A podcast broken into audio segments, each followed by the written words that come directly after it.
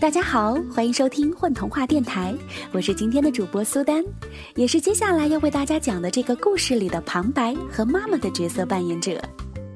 今天我为大家带来的这个故事是非常有想象力的故事，叫做《发烧小怪兽》。它不但告诉我们要好好的去珍惜、爱护我们身边的玩具，同时也告诉小朋友们，每个人都可以有一个自己幻想的世界，而这个世界也只有你自己最了解、最懂它。好了，接下来就让我们一起来欣赏这个小故事吧。发烧小怪兽，五岁的多多生病了。自他记事以来，这是他第一次明确知道自己发烧了。妈妈说：“乖孩子啊，你得躺下好好休息。”多多吃了药，乖乖地钻进了被窝里。他的鼻子塞住了，呼啦呼啦地吸不进空气；手脚是冰凉的，脸蛋儿却是热烘烘的，脑袋里好像填满了棉花。多多闭上眼睛，就看见许多星星在上眼皮的天花板里转呀转的。慢慢的，他觉得自己变成了一片轻飘飘的羽毛，飞进了一条长长的隧道里。嘿，你好！有个声音在向他打招呼。多多看见一只全身咖啡色的小怪兽飞到了自己的身边。我叫卡卡。我是属于你的发烧小怪兽，在你发烧的时候，谁都陪不了你，就让我陪你一起玩吧。多多开心极了，他跟着卡卡飞进了一家旅店。这是一家奇怪的旅店，大堂里挂了一排排画着突出动物的钥匙牌。卡卡对前台戴着硕大老花镜的胖爷爷说：“有一块钥匙牌是属于多多的，请您帮忙查一查。”爷爷捋着他长长的白胡须，翻一翻面前的名册。啊，是多多呀，请去骆驼的房间吧。于是他们得到了一块木头做的长门牌，在旅店里一间一间的寻找起来。蜘蛛房间、啄木鸟房间、金鱼房间、梅花鹿房间，啊，终于看见了，没错，骆驼房间。门上画了两只可爱的骆驼，一只蓝色的，一只红色的。朵朵推门走了进去，这是一间温暖的橘黄色屋子，墙壁上有熊熊燃烧的炉火，地中间铺着厚厚的圆形地毯。房间的四角很暗，似乎因为长久没有人来过，结出了细细的蜘蛛网。砰的一声，朵朵好像踢到了个什么东西，她低头一看。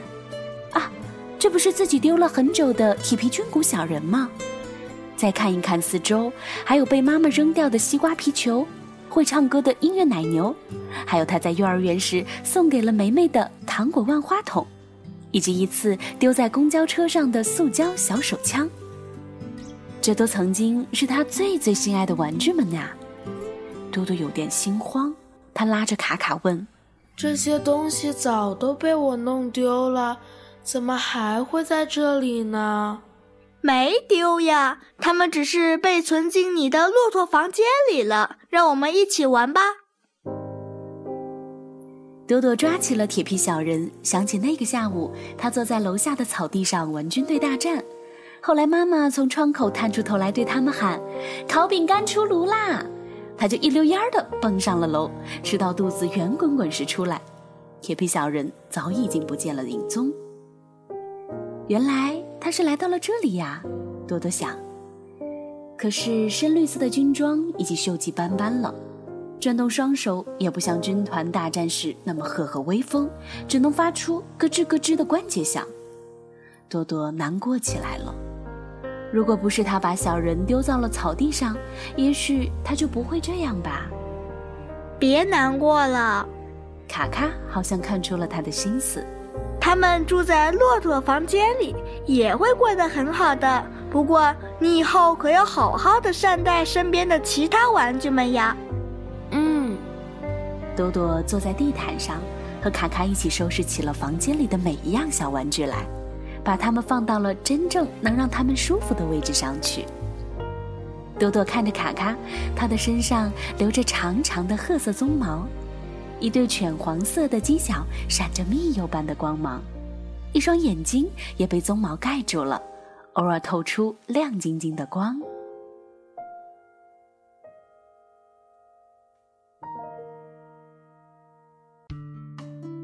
所有物品都被收拾完毕，音乐奶牛在壁炉上唱着好听的歌，铁皮小人围着圆形的地毯敲出有节奏的鼓点，西瓜皮球跟着鼓点开心的一蹦一跳，糖果万花筒一边转动一边源源不断的扭出各色糖果，有草莓软糖、香草棒棒糖、酒心巧克力。壁炉里的篝火正在噼里啪啦的舞蹈。多多拉着卡卡，一边吃糖果，一边玩塑胶手枪，这是属于他们的愉快时光。天亮了，多多睁开眼睛，他的手脚变得很暖和，脸蛋儿也不烫了。爸爸站在他的床边，摸着他的额头，啊，退烧了。妈妈把一碗热粥放在了床头。妈妈，妈妈，我看见卡卡了，它是属于我的发烧小怪兽。这孩子大概是脑子被烧糊涂了吧？妈妈怜爱地摸着多多的脑袋。妈妈居然完全没有把多多说的话当回事儿。可病好后的多多却成了一个爱惜物件的孩子，他总是把自己的东西收拾得井井有条的。当妈妈要把一些小玩具送走时，他会很认真的。把它们洗得干干净净。嘿，在骆驼房间里等我吧。第二年的冬天，因为气温骤降的厉害，多多再一次发烧了。发烧是难受的事儿，脑袋重重的，手和脚打的冷战，一点力气也没有。多多被妈妈咕咚咕咚灌下了一大碗苦药，爬进了被子里。今天不要去上学喽，妈妈说着，带上了房间的门。好好睡一觉吧。多多看着房间窗外，有雪片慢慢的飘落下来，真好呀，下雪了。他隐约听见妈妈在客厅里抱怨出门又要不方便了。多多的眼皮渐渐变沉，身子也跟着滑到了另外一个世界里去。卡卡。果然出现了，棕褐色的长毛覆盖全身，眼睛亮晶晶的，就像星星。多多难受吗？不要害怕，我在这里呢。卡卡，外面下雪了，我好想去雪地里玩。我想站在雪地里，妈妈从来不让我在下雪的时候走到外面去，更别说是生病的时候。好呀，我们这就走吧。卡卡拉着多多，呼的一下就飞到了窗户外面。地上已经覆盖了厚厚的一层，所有的房子、树木、自行车、消防栓都被漆成了雪白的颜色。多多伸出小手接住一片软绵绵的雪花，它只轻轻地闪了一下，就在手心里化成了一滴水。多多又伸出脚，小心翼翼地走出一步，雪地上立刻出现了他小小的脚印。他把脸贴在雪上，这是平时妈妈绝对不允许做的事儿。绵软的雪花在他的温度下溶解，他伸出舌头尝一口雪花的滋味，是酸酸的、凉凉的，柠檬冰激凌的味道。突然，一个雪球砸到了他的身上。多多回头看，卡卡已经向他发起攻击了。多多兴奋极了，他跳起来回应，用手捞起地上的雪向卡卡撒去。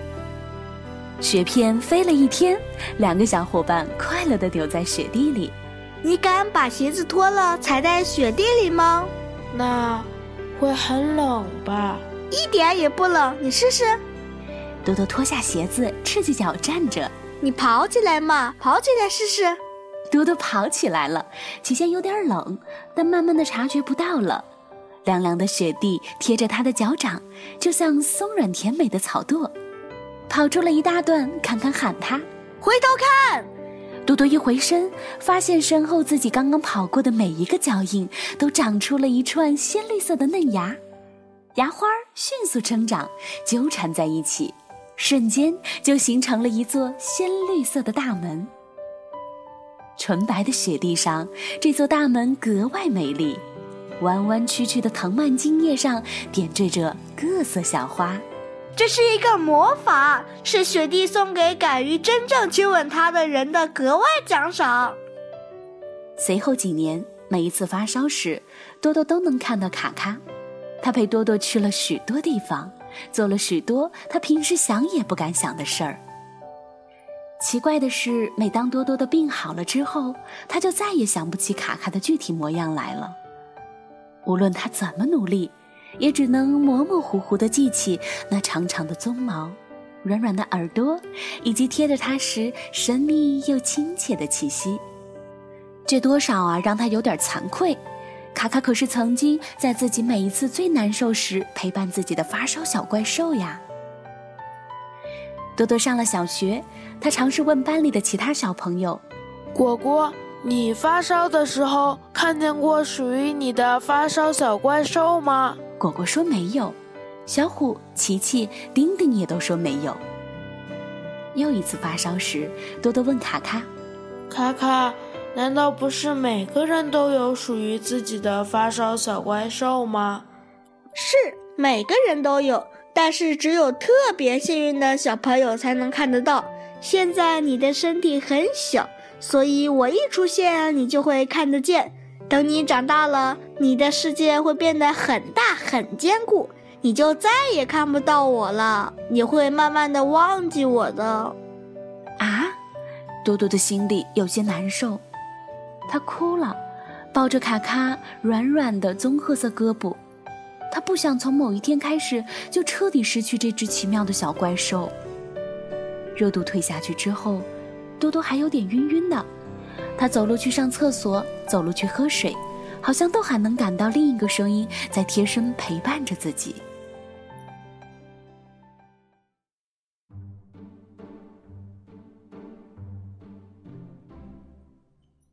后来，多多真的长大了，他上了中学、大学，变成了一个无论发烧或是不发烧时都见不到小怪兽的人。感冒的时候，他把自己裹进大大的被子里，拼命的睡呀睡呀，钻过一个又一个深深长长的隧道，可找了又找，哪里都没有。他再也见不到那只全身披着鬃毛的小怪物了。一个深冬的傍晚，多多走在下班回家的路上，觉得自己的额头有点发烫，这是发烧了呀。多多想，于是他走进一家便利店，买了一盒感冒药和一罐热豆浆，坐在玻璃橱窗前的长条便利椅上，慢慢的吃下去。窗外飘起了雪片，多多的脸蛋儿变得红彤彤的，脑袋里好像塞满了棉花。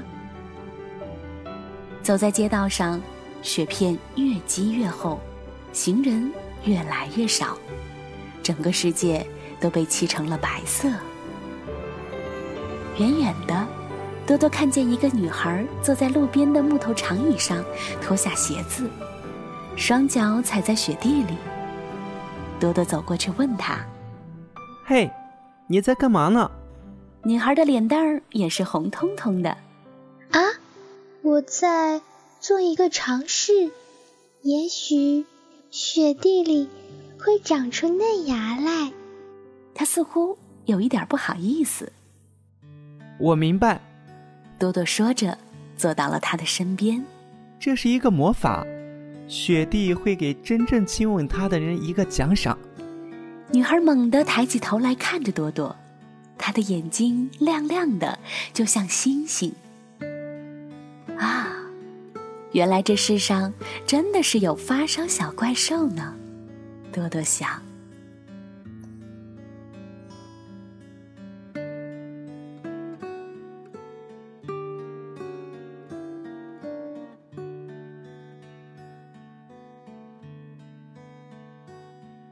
大家好，我是佑佑，在今天的童话里扮演的是发烧小怪兽卡卡，希望大家喜欢。